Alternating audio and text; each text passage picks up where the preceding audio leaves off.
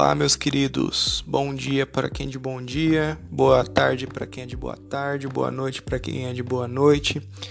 Vamos iniciar aqui mais uma aula de sociologia.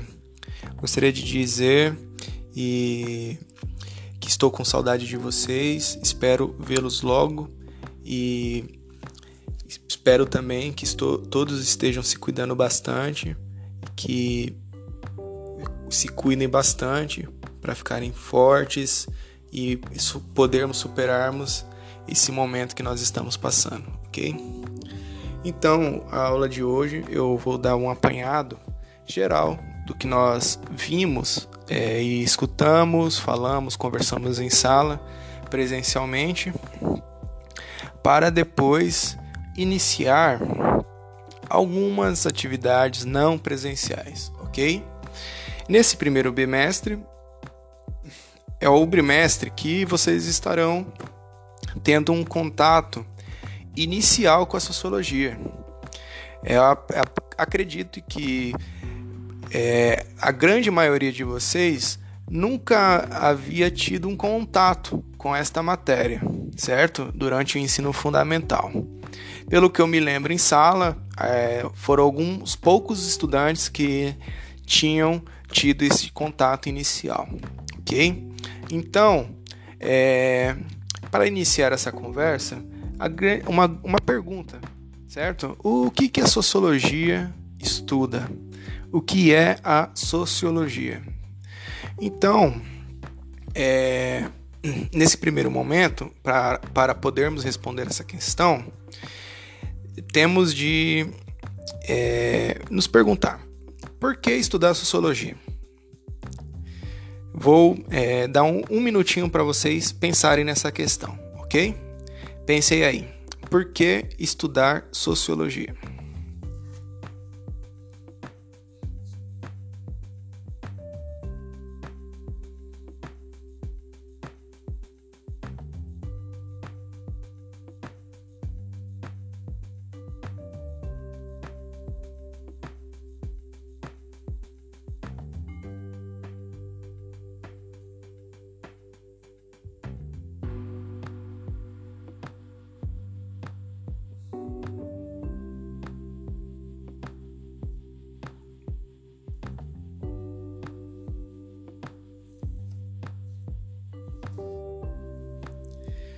Certo.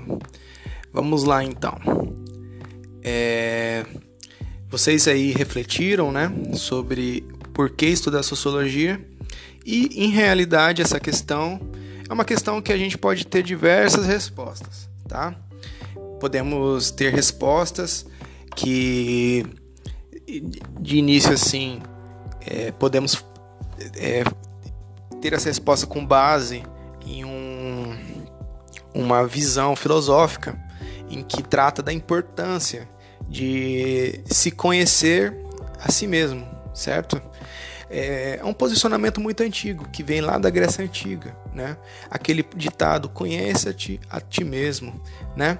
Isso isso vem, né, de uma de como base de toda, toda uma discussão né, do pensamento ocidental, da filosofia, e está, sim, como uma essência dentro da sociologia.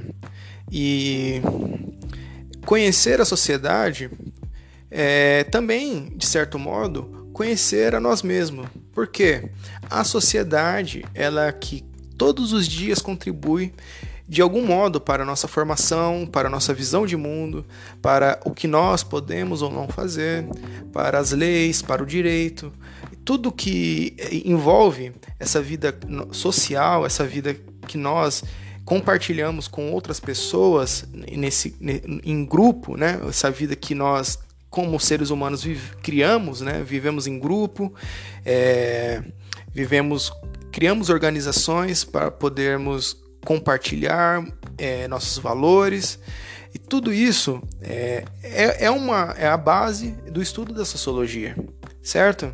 Então, é, conhecendo a sociedade que nós vivemos, nós podemos conhecer a nós mesmos, né?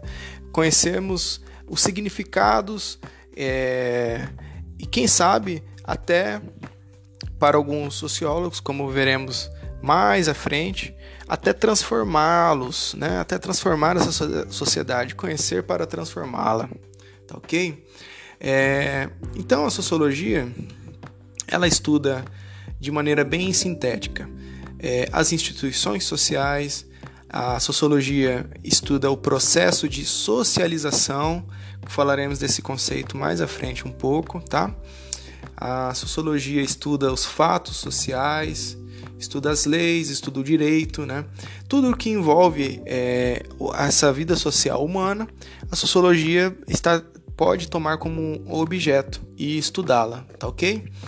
É, então, é um campo de estudo muito amplo, muito amplo e também muito complexo, porque trata de questões das mais diversas. E atualmente é muito difícil nós falarmos de uma sociologia como uma ciência que tem uma teoria única, certo? A sociologia, desde o seu princípio, desde o seu nascimento, ela vem trazendo várias teorias, várias visões de mundo para nós podermos entender a sociedade que nós vivemos, certo?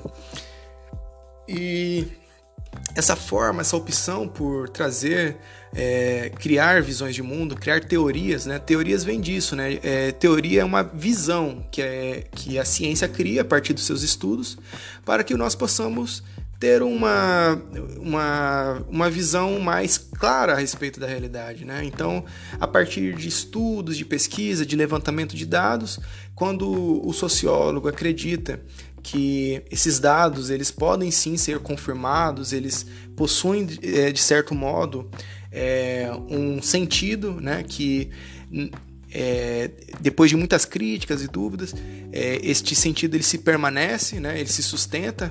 Então ele cria uma teoria, uma visão para que nós possamos então é, utilizar dela para, para nos situarmos, né? No, enxergarmos a sociedade.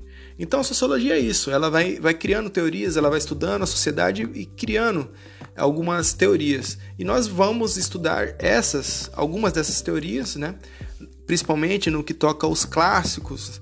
Quem que são os clássicos da sociologia? O primeiro deles que eu citarei será Augusto Conte.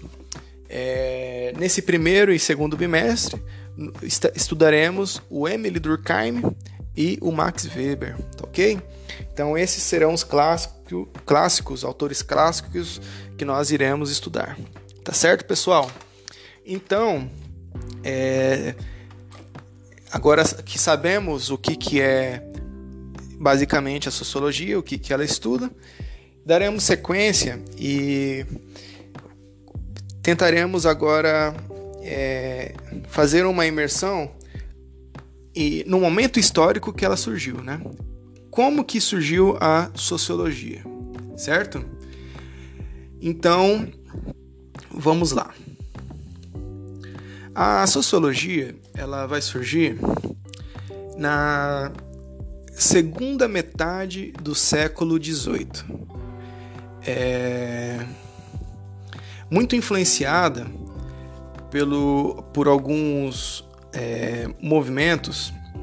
Desculpa, pessoal, segunda metade do século XIX, no que nós conhecemos como período moderno da história. Né? Período moderno é o período que nós, é, alguns autores dizem que nós vivemos ainda hoje, certo? Eu, por que eu diz, digo que alguns autores? Porque atualmente existe um debate que uma, uma grande discussão em que trata de que nós que, a respeito da era que nós vivemos, certo? Alguns dizem que nós vivemos em uma era pós-moderna, outro, alguns, outros autores, pesquisadores é, falam que nós vivemos em uma época hipermoderna, certo? Mas é, existe também o consenso de que nós vivemos em uma era moderna, tá ok?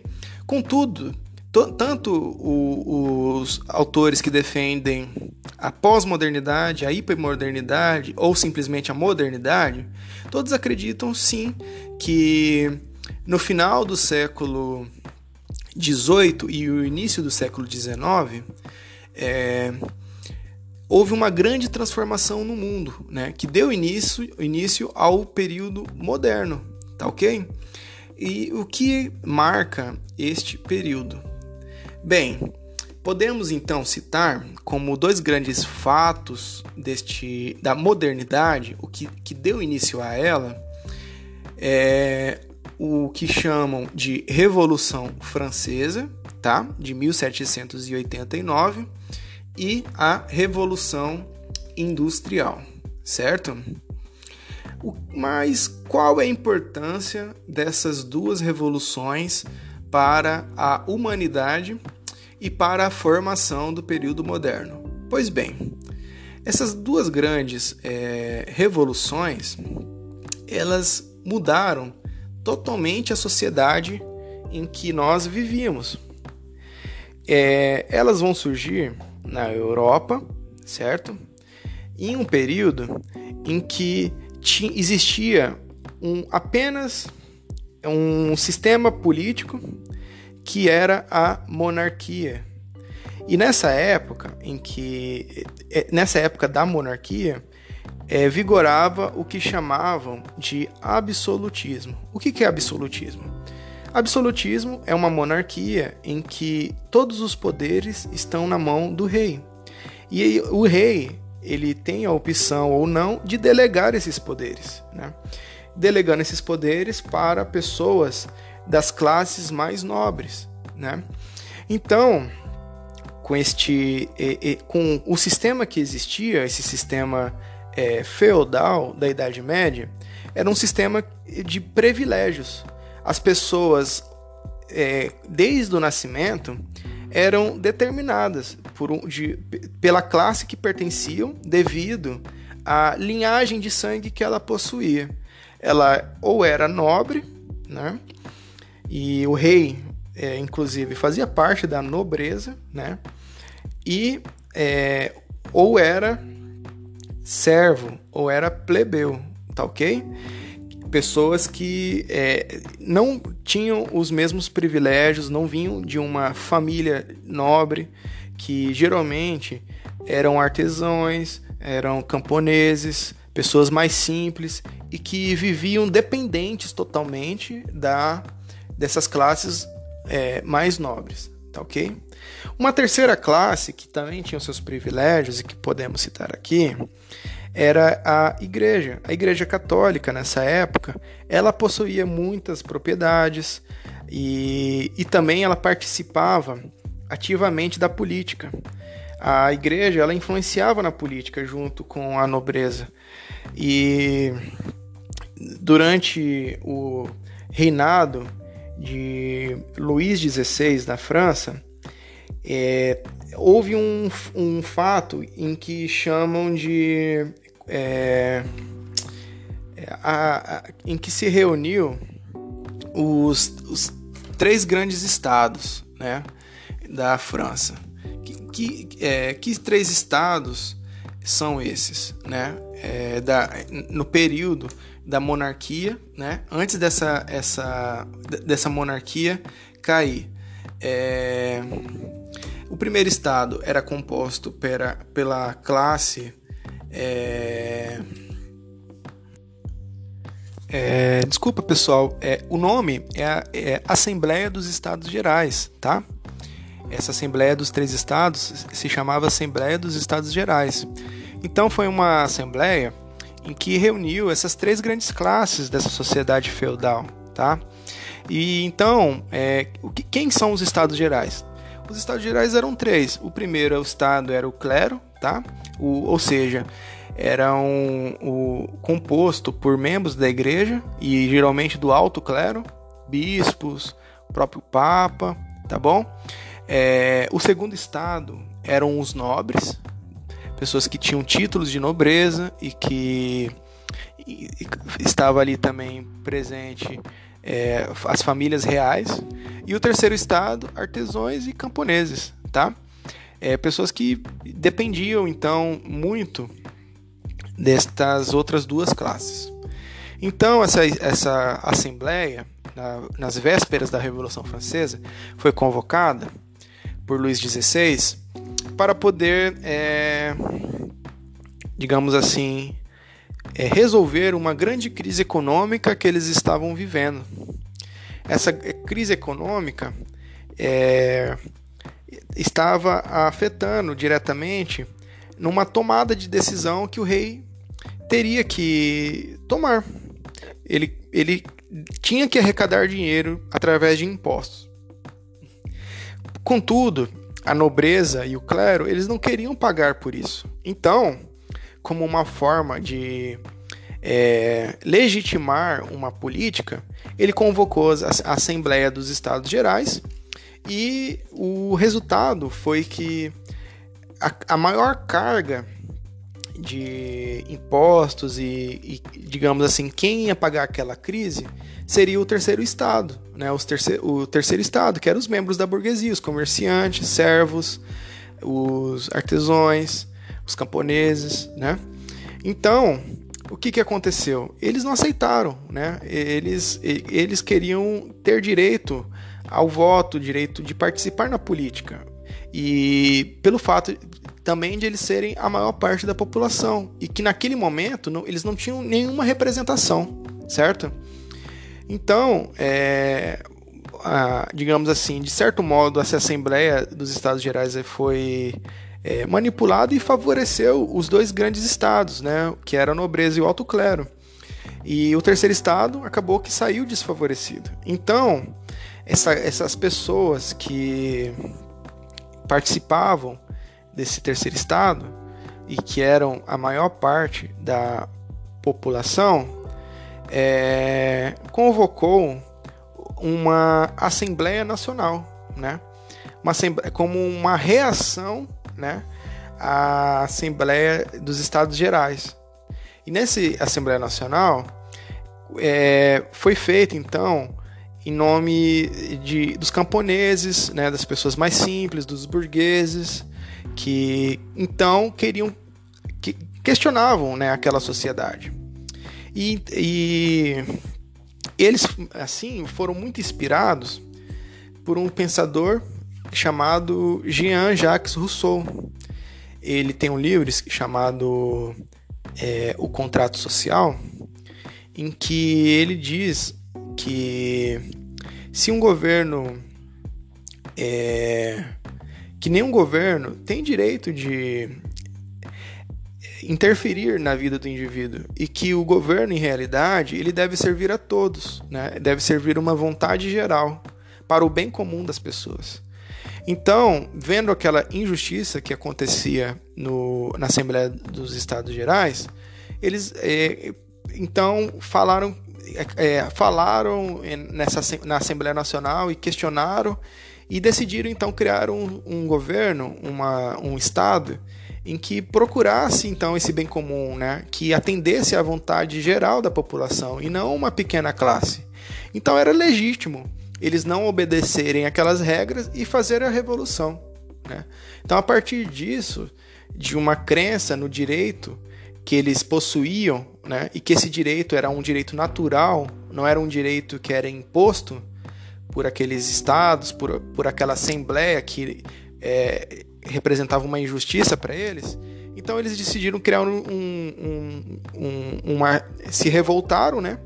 é, e criar um governo que favorecesse a todos. Né?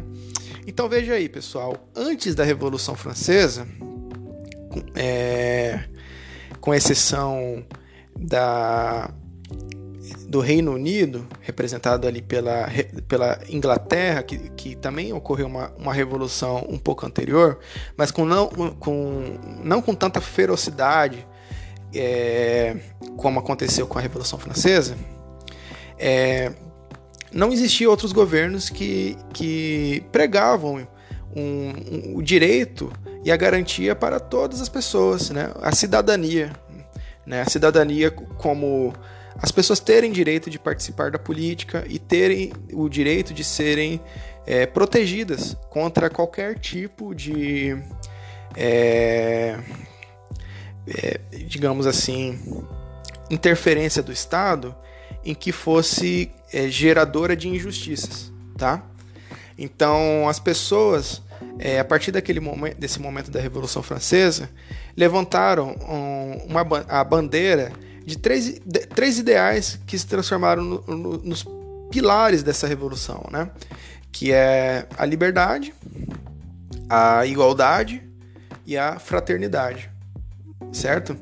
Então veja, pessoal, essa Revolução Francesa, ela impactou muito o, aquele mundo da Idade Média e os seus ideais e os seus valores foram difundidos para toda a Europa e posteriormente para todo o mundo, né? Em que criaram, que criavam-se assim governos baseados em direitos para e todos os cidadãos, né? Direitos é, constitucionais garantidos para as pessoas, que e que e não simplesmente é, privilégios para classes específicas, né? Legitimados pelo Estado. Outra grande transformação da Revolução Francesa foi a separação entre a Igreja e o Estado. Então veja, muito do que nós vivemos da nossa política hoje foi influenciada por, por, por essa revolução, né? E assim, é, nós temos hoje é, valores, de certo modo, que são que dessa revolução que ainda se perpetuam nos dias de hoje, certo? Que em que todos são iguais, né, perante a lei, em que não há, que não deve ter é, distinção no tratamento entre as pessoas. Todos esses ideais de igualdade, né? Isso é, essa é a igualdade, a liberdade também, liberdade de participar da política, liberdade de empreender, né? de ir e vir, certo? E não se limitar simplesmente, ser limitado a qualquer momento por um, uma, um agente estatal, né? Você ter a liberdade de, de andar, de, de manifestar suas opiniões, né? A liberdade de expressão. Tudo isso são ganhos que vieram com a Revolução Francesa. É, a fraternidade, certo? Ou, ou seja, ver o bem comum, uma, um Estado que tem como pilar a fraternidade, ele visa o bem comum da sua população e não simplesmente um privilégio de classe. Veja, pessoal, tudo, todos esses ideais ainda continuam presentes nos dias de hoje, tá ok? Então, é, a Revolução Francesa, de maneira bem resumida, ela, ela é, se representa uma revolução política né, e social, né? mudou os rumos da política e os valores que estão difundidos na sociedade, ok? E aí, junta ela, é, que, que transformou essa sociedade da Idade Média, essa sociedade feudal, baseada em privilégios e laços de sangue, no direito divino dos reis, na, na, na igreja influenciando na política, etc., vem a Revolução Industrial, certo? A Revolução Industrial aconteceu também no mesmo período da Revolução Francesa. Depois, a partir dos meados de, do século XVIII, ou seja, de 1750 para frente, certo? E ela marca uma mudança no modo de produção.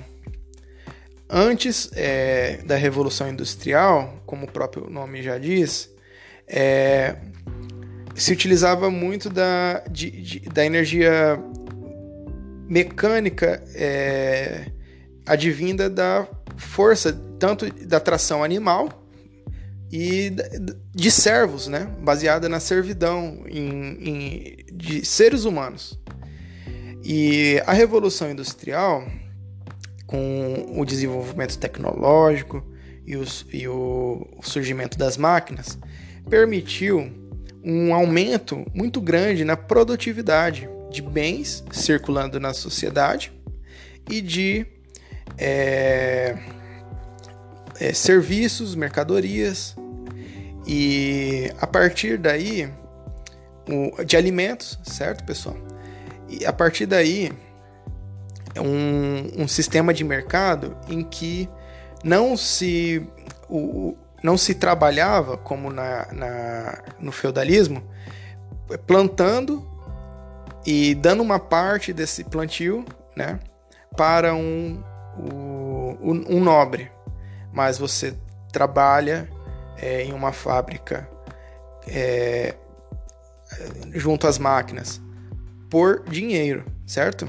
Então, é, e, e, com esse di dinheiro você pode trocar por outras mercadorias.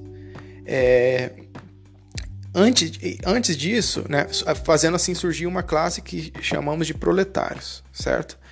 E é, em substituição, de certo modo, dos nobres, os burgueses, que eram aqueles que detinham os meios de produção, detinham a fábrica, os instrumentos tecnológicos, os insumos, tinham poder para comprar matérias-primas e etc.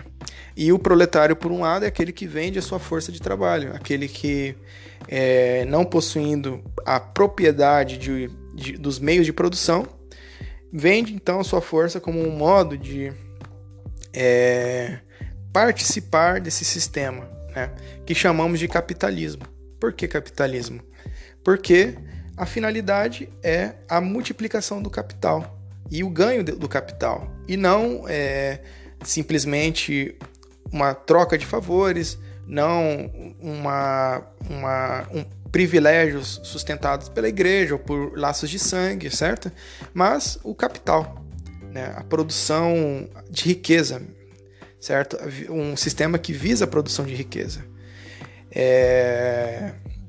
Então, é, com o aumento da produtividade, também permitiu um, acabou gerando uma grande expansão na população humana, certo? E, e com a, a, o fim progressivo das propriedades em que existia a servidão, houve um aumento, né, também progressivo, de pessoas é, saindo do campo para morar nas cidades, pois nas cidades estavam as indústrias. Então começa um fenômeno que nós, na sociologia e na geografia e em ciências afins, é, chamam de urbanização. É um período de grande urbanização é, das sociedades, né? E com um, um, uma finalidade de, de mercantil, né? Uma, urbanização em que se tem como um, os valores centrais o trabalho, né? E a participação no mercado, ok? É, então temos, temos aí duas grandes é, revoluções que, ger, acaba, que contribuíram para a formação do que chamamos modernidade, certo? Então, é, com a partir do final do século XVIII, né, e é o início do século XIX, que aí é o 1801 à frente, é, inicia um, um, processo de é, consolidação, ou seja, um processo de em que essas grandes transformações iriam se consolidar, iriam fincar as suas raízes e na sociedade e se perpetuar, né? Tanto que se perpetuam até hoje. As, o, o, o impacto gerado, né? As transformações sociais que geraram, é, se geraram a partir da Revolução Francesa e a Revolução Industrial, ainda hoje se perpetuam, ok? Então, houve um aumento progressivo nas cidades, né? Um, uma expansão da riqueza, e muitas vezes essa expansão da riqueza humana não significa uma distribuição dessa riqueza igualitária, ok? Mas houve, de fato, um aumento da riqueza, pois com, a, com o aumento de fábricas, de indústrias e da produção, é, se mobilizou muito mais é, a capacidade de trocas, de comp comprar, vender, de ir em outros países procurar matéria-prima, como no Brasil, né? Muitas empresas vêm, vêm até aqui para comprar insumos né? agrícolas, é, insumos minerais, é, insumos é, naturais, para poderem levarem, para levarem a outros países e assim processá-los né? pela indústria e vender de no novamente a nós muitas vezes ou para outros mercados, certo? Então gera começa assim um processo também de expansão desse sistema capitalista para o mundo, ok? Esse processo de expansão ele não, não é um, uma, um processo muito simples, né? Não, não aconteceu da noite para o dia, foi um, um, um processo progressivo também que vem aí desde as primeiras descobertas tanto da, a descoberta das Américas, né, do Novo Mundo, mas que vai aí se consolidando com nessa época também, do século XVIII, século XVII, XVIII, XIX, certo? Em que outros países vai adotando também o sistema capitalista e vai participando desse mercado, né? Que cada vez mais vai se globalizando e chega até hoje como um, um, um mercado global, né? Em que o mundo todo está, de fato, em uma relação de troca certo? De uma relação econômica, comercial e, consequentemente, uma relação política e, e social também, ok? Então, essas transformações que foram ocorrendo e que deram origem à modernidade, de fato, também deram, deram permitiram que, com que o mundo hoje se globalizasse, ok? E vivemos de fato nesse mundo global, ok? Em que as fronteiras cada vez mais estão, estão cada vez mais é, estreitas, né? Quase que é, os meios de comunicação, né? Toda a logística global é, dos aeroportos, dos navios, tudo isso permite com que o mundo esteja em contato cotidianamente com outras partes, certo? Ok, pessoal. Então, está é, voltando aqui pro, pro século XIX, falaremos a respeito da é, do surgimento da sociologia, ok? Falei é, tudo isso, né, para ilustrar para vocês o fato de que o, o, sociologia ela vai surgir nesse mundo moderno, ok? Nesse mundo de que cada vez mais passa por grande, que está passando por grandes transformações, em que e que nesse momento necessita-se então de compreender o, o mundo que vivemos, certo? As pessoas olham para o mundo e, e diante de tantas transformações, tantas mudanças, começam a se questionar e falar que mundo nós vivemos hoje, certo? E volta naquela questão, né, dessa necessidade que temos de, de conhecer o mundo, essa necessidade, é, essa curiosidade nossa de compreender a nós mesmos, compreender os outros, certo? Então a sociologia é uma ciência que vai tratar desse, dessas, desse, tratar desse mundo social, né? Esse mundo social que foi impactado e que nós compreendendo, talvez possamos também dizer para onde estamos indo, ok?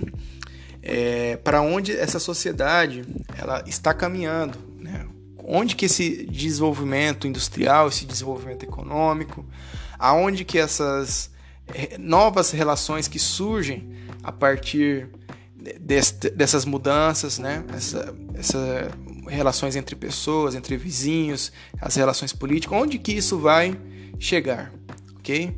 E para responder essa questão, questão nós temos que entender o, como que essas relações estão acontecendo nesse momento, né?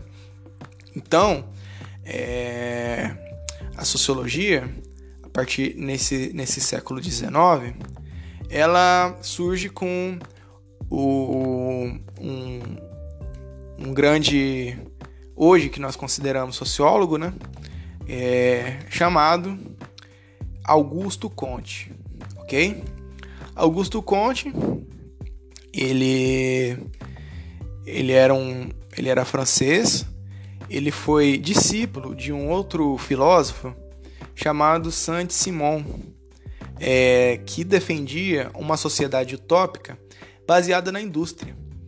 Esse Saint-Simon ele tinha como uma proposta para a sociedade que, que estavam eles estavam vivendo naquele momento, né, de que o Estado chegasse ao fim e que então a, as indústrias tomassem o poder político. Né? Ele, ele defendia uma total é, é, uma junção entre economia e política, mas não uma junção de uma, uma, uma junção, digamos assim, é, devido à existência é, é, a existência paralela entre as duas, mas uma junção no sentido de que a, a, a, sociedade toda seria baseada pelo governo da indústria, né? Todos seriam parte de uma, de uma indústria e essa indústria então daria os ditames, né, da sociedade. O pensamento do Saint-Simon atualmente é, ele é considerado e na, na época né, já chamaram ele né, de um pensamento utópico. Utópico devido ao fato de que é, é, utopia significa não lugar, né? É um, é um pensamento baseado apenas na idealização de um mundo em que não tem qualquer é, fundamento com a realidade, né? É simplesmente uma, uma idealização de um mundo melhor em que não se tem assim uma compreensão clara e exata do mundo real, do que está acontecendo no mundo real, certo? Então ele, a partir das especulações filosóficas, a partir de, das ideias dele, ele criava um mundo ideal e acreditava que as pessoas deveriam lutar por aquilo, né? É uma ideologia. É... Contudo, seu, o seu discípulo, Augusto Conte, ele pensou diferente. Ele pensou assim: nós temos que compreender a sociedade para nós podermos transformá-la, né? É... Então, para compreendermos, nós temos que estudar um pouco da história dela, né? E ver como que se deu esse desenvolvimento, né? É, do espírito, né? Ele acreditava que a razão é, é que ditava, que dita, né? A, a sociedade. Então ele, ele propôs uma, uma teoria, né? Baseada no positivismo, né? ou seja, positivismo como uma forma de é, defender valores, afirmar valores e a partir da aceitação da sociedade como ela é, né? Contudo, a partir da compreensão podemos é, e afirmação dessa sociedade, podemos propor valores que sejam harmônicos e condizentes com ela, para então encontrar um progresso, né? Então, o, o Augusto Conte como um positivismo, positivista, ele é, ele acredita que a sociedade ela teve três, basicamente três grandes desenvolvimentos, né? E esse desenvolvimento se relaciona muito com o desenvolvimento da razão, né? E o desenvolvimento do espírito, né? Que é, é basicamente o que ele chama de lei dos três estados. ok? Agora, não confundir é, a lei dos três estados com a lei dos é, com a lei não, com a Assembleia dos Estados Gerais que eu falei, né, mas que veio de um período lá de trás, tá, que ocorreu antes da Revolução Francesa. A lei dos três estados do, do Augusto Conte vinha é, da ideia de que a sociologia, para ele, tinha a, significa, a significação de uma física social. Né? O que, que é, o que, que eu, ele queria dizer com física social? Do mesmo modo em que uma pessoa, ao estudar o mundo físico, encontra leis, e essas leis do mundo natural é, são independentes né, do, do, da pessoa né, como indivíduo, é, são, são leis que estão na natureza e que influenciam a vida humana, o Augusto Conte vai dizer que também é, a sociedade é, possui suas leis. Né? E a partir dessas leis, ele vai propor estudar é, não como seu mestre vinha fazendo, que era é, a, a, é, a, a, partir de especulações filosóficas criar uma utopia, né? É, ele, ele, o Augusto Conte propõe estudar fatos, né? fatos, fatos que ocorrem na sociedade. E, pra, e na compreensão desses fatos, né? É, poderemos dizer então quais são as leis sociais que regem este mundo social, ok?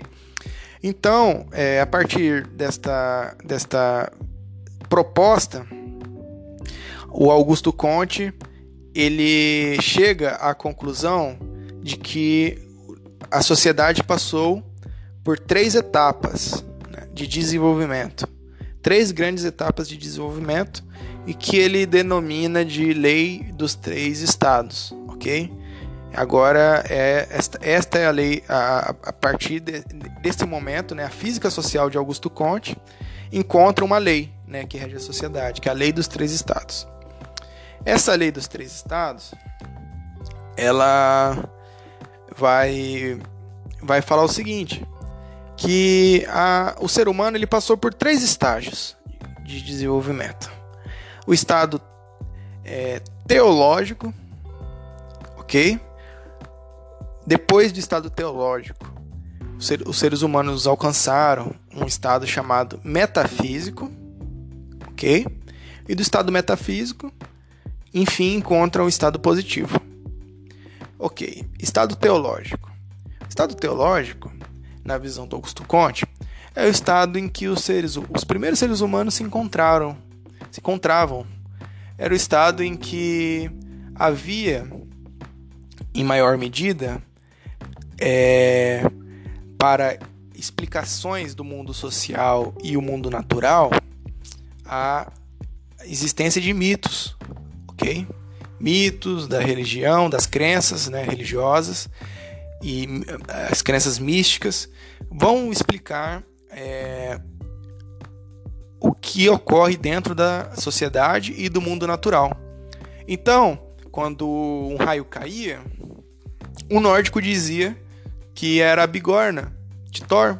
Quando o Thor martelava na bigorna, dava-se então uma estampida que gerava o raio, ok? É, o Sol não era um, um, um, visto como elemento natural, mas o Sol era a manifestação de um Deus. É, seja ele para os romanos Hélio, seja para os egípcios Ra, seja qualquer outro Deus que será então o motivador para a explicação do Sol. E da mesma forma, é, através de sinais vistos, vistos na, na, natureza que eram interpretados como sinais é, sobrenaturais, explicavam-se a morte, a vida, os acontecimentos do dia a dia, explicava-se as guerras, explicava-se é, a vida social como um todo ok? É, então, para o Augusto Conte, estado teológico é esse estado permeado pelos mitos, permeado pelas crenças no sobrenatural, as crenças é, na religiosidade, uma religiosidade muito forte, né? tomando conta de todas as explicações do mundo natural e social, e, é, e, e é isso aí. Então esse é o primeiro estado, né? É o estado em que o Augusto Conte acredita que o ser humano primitivo viveu, certo?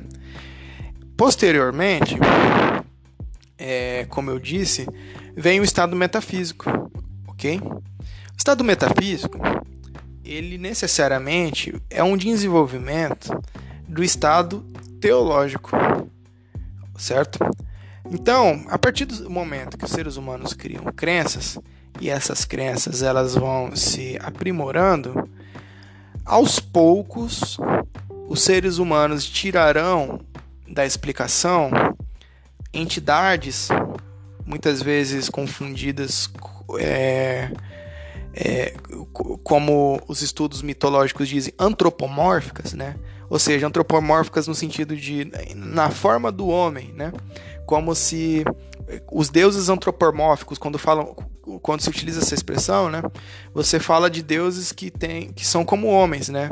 Se você lembrar, por exemplo, Zeus, né, era representado como um deus barbudo, mais velho, em que era ali o governante do Olímpio, ok?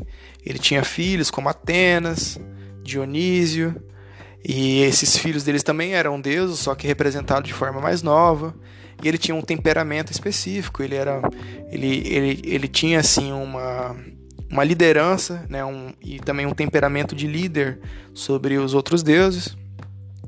E então, é, os deuses eles eram nesse, dessa forma, né? O Zeus tinha cabelo branco, era forte, então ele era antropomórfico, né? Era um deus que tinha formato de homem, né? Ele é e a partir dele, pelo fato de ele ser o governador do Olímpio e, e, e também é, tinha como poder a utilização dos raios, né? Lembrando aí do Thor, que eu, que eu citei agora há pouco, da mitologia nórdica. Então se explicava, é, tinha uma explicação é, mítica, né? antropomórfica, digamos assim. Em que um deus que, em forma de homem, influenciava a, as, os fenômenos naturais, como o raio. Né? No caso, né, Zeus tinha o poder dos raios e ele influenciava, ou Thor mesmo, né? Ok.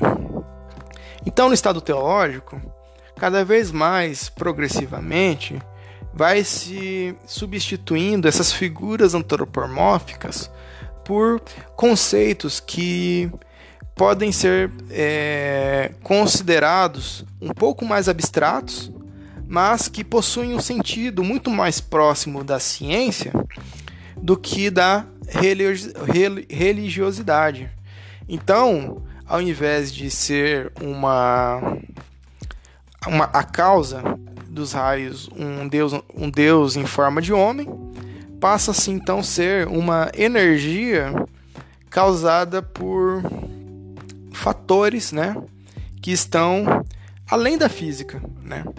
E aí vem o nome, né, um, de metafísica, né? Metafísica significa isso, meta, além, física, físico, né, o mundo natural.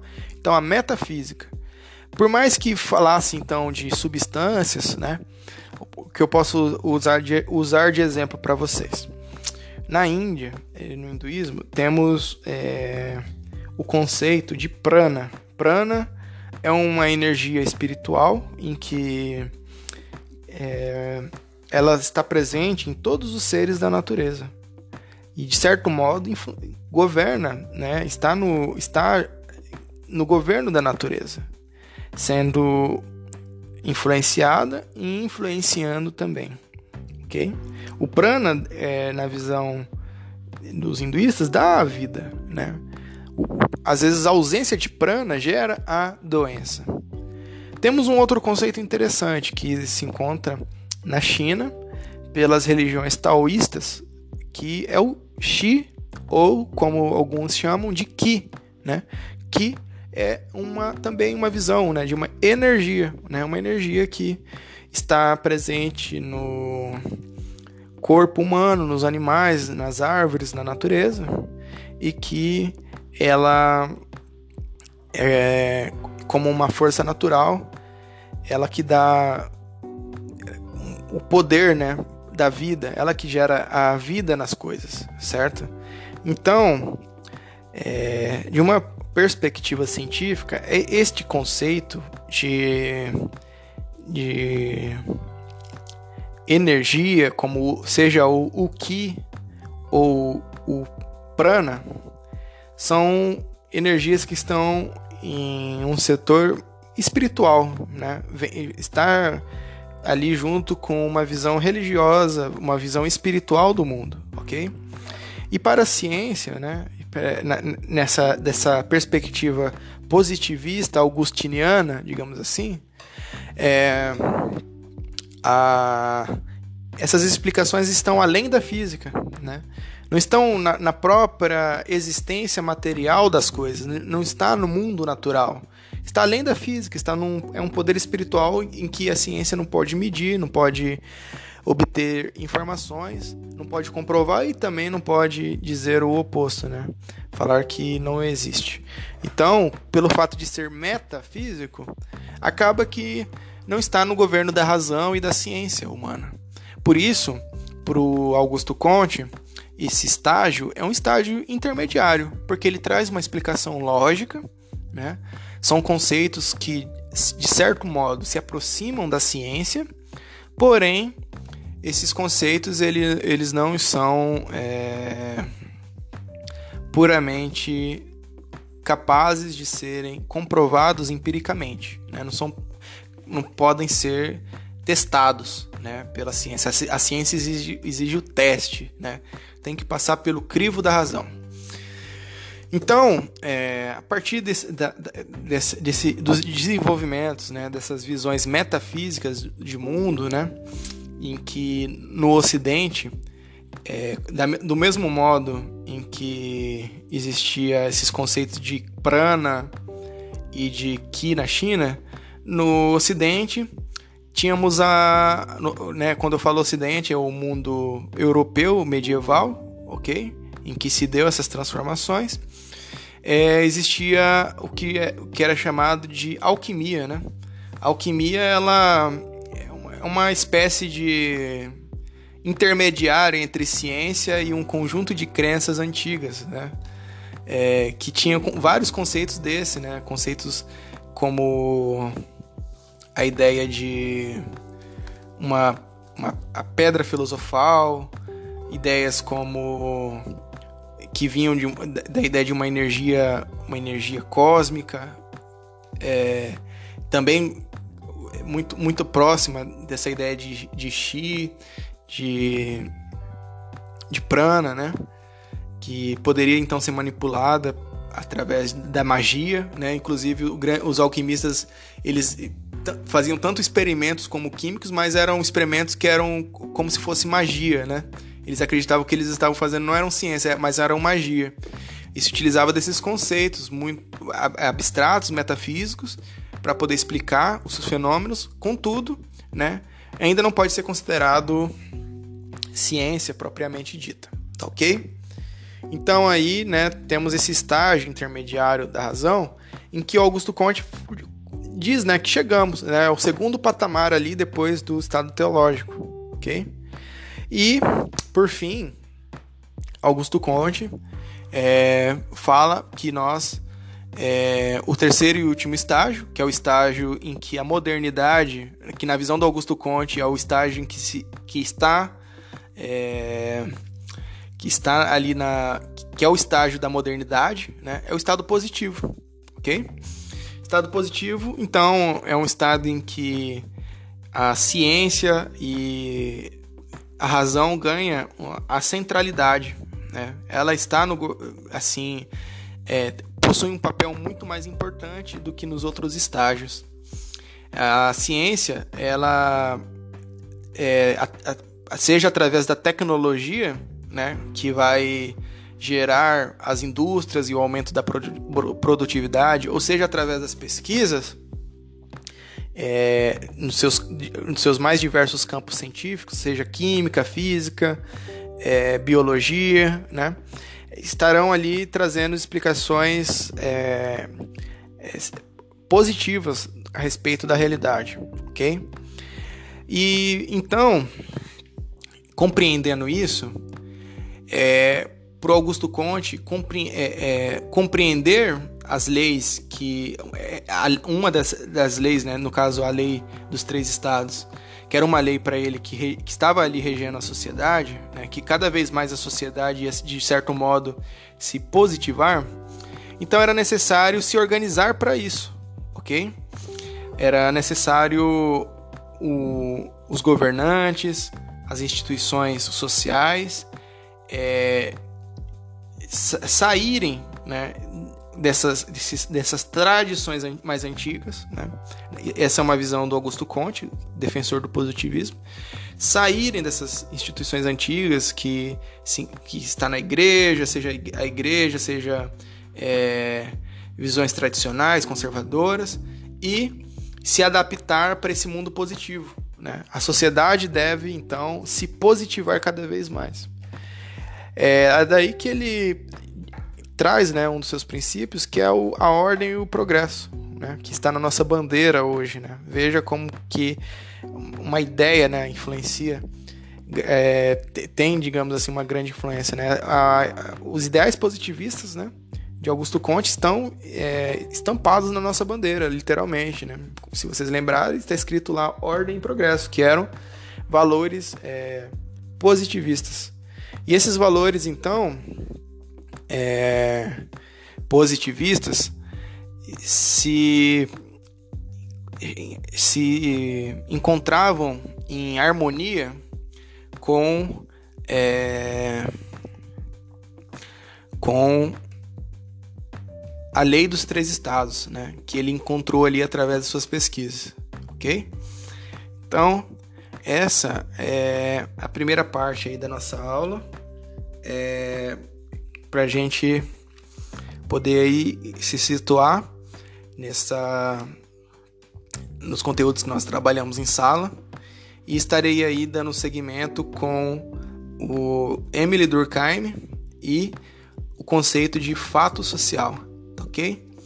Muito obrigado, pessoal, por tudo, pela paciência e nos vemos em breve.